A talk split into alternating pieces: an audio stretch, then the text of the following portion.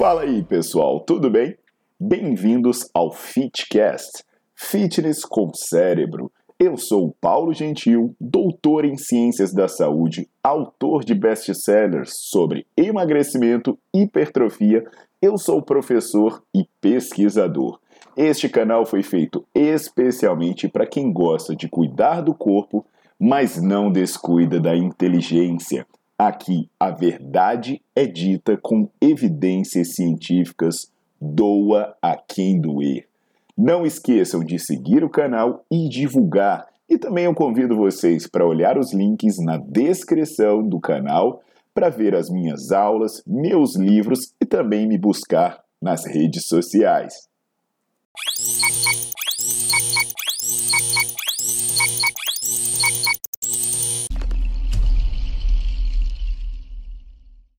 Olá pessoal, Paulo Gentil hoje aqui para conversar com vocês sobre um tema muito importante que a reflexão sobre ele começou graças a essa pandemia do coronavírus, em que muitas pessoas ficaram trancadas em casa, não tinham acesso à academia, tinham que exercitar com o peso do corpo, com material improvisado.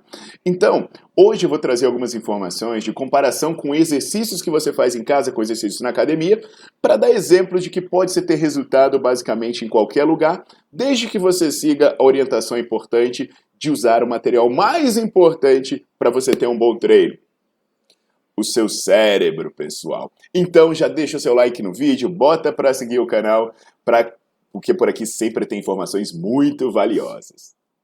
Então, pessoal, com os avanços da ciência do treinamento resistido, nós vimos que o músculo não vê a carga que você está fazendo, ele não vê se você está numa máquina, está levantando uma barra, ele não vê nada disso. Ele interpreta sinais fisiológicos. Estudos, por exemplo, mostram que treinos sem cargas, com cargas leves, ou mesmo com elásticos, eles, eles produzem resultados similares a treinos tradicionais de musculação.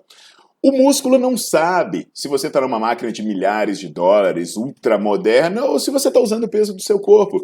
Ou seja, não importa onde você faz, importa como você faz. E aí eu vou dar exemplo de estudos que vão ficar aqui na legenda para você ver depois. Também no meu grupo do Telegram uh, vai estar tá o link, eu sempre estou compartilhando informação científica, dá uma entrada lá depois.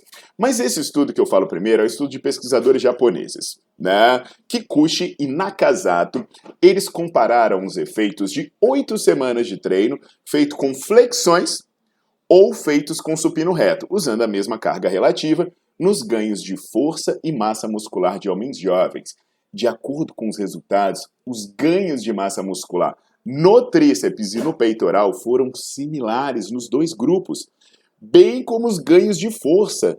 Da mesma maneira, Calatayud ele comparou cinco semanas de treinos feitos com supino ou flexões em jovens treinados, que de repente a galera da maromba tá olhando isso e fala, ah, mas isso funciona para frango, né?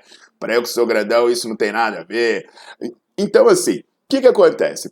Esse foi com gente treinada e eles novamente encontraram ganhos similares de força e inativação dos músculos envolvidos.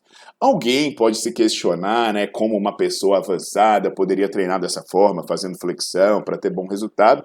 Até porque, de repente, para ela é muito fácil, né? Gente, cérebro, cérebro ajuda a gente em tudo. O que, que acontece? Uma primeira opção, treinar até a falha, independente do número de repetições. Você vê as aulas do Nerdflix, você lê meu livro de hipertrofia e você sabe que o músculo não, não sabe contar. Então você faz repetição até a fadiga, acabou, você tem um ótimo estímulo. Pronto. Agora, Pode ser que fazer repetição até a fadiga vai demorar o dia inteiro, né? Se a pessoa for boa, ou vai ser muito incômodo, muito desmotivante. Então a gente pode aumentar a carga. Por exemplo, elevar os pés.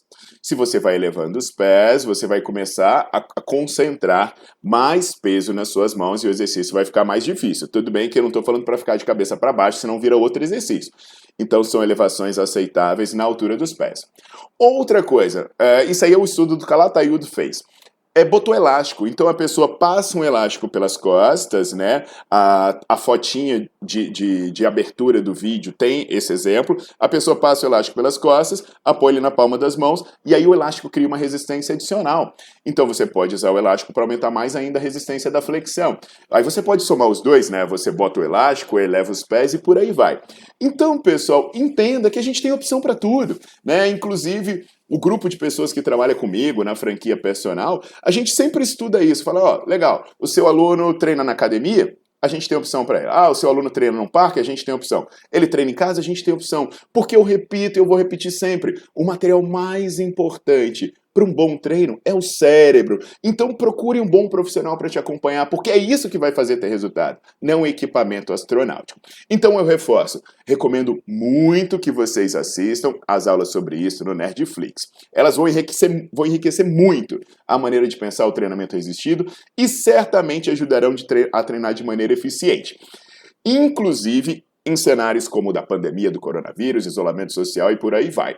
Então, pessoal, vamos pensar fora da caixa. A gente até tem um artigo bem bacana publicado sobre isso no Frontiers, que eu vou deixar o título na legenda para vocês lerem depois e abrirem as perspectivas sobre isso. Aguardo vocês na próxima.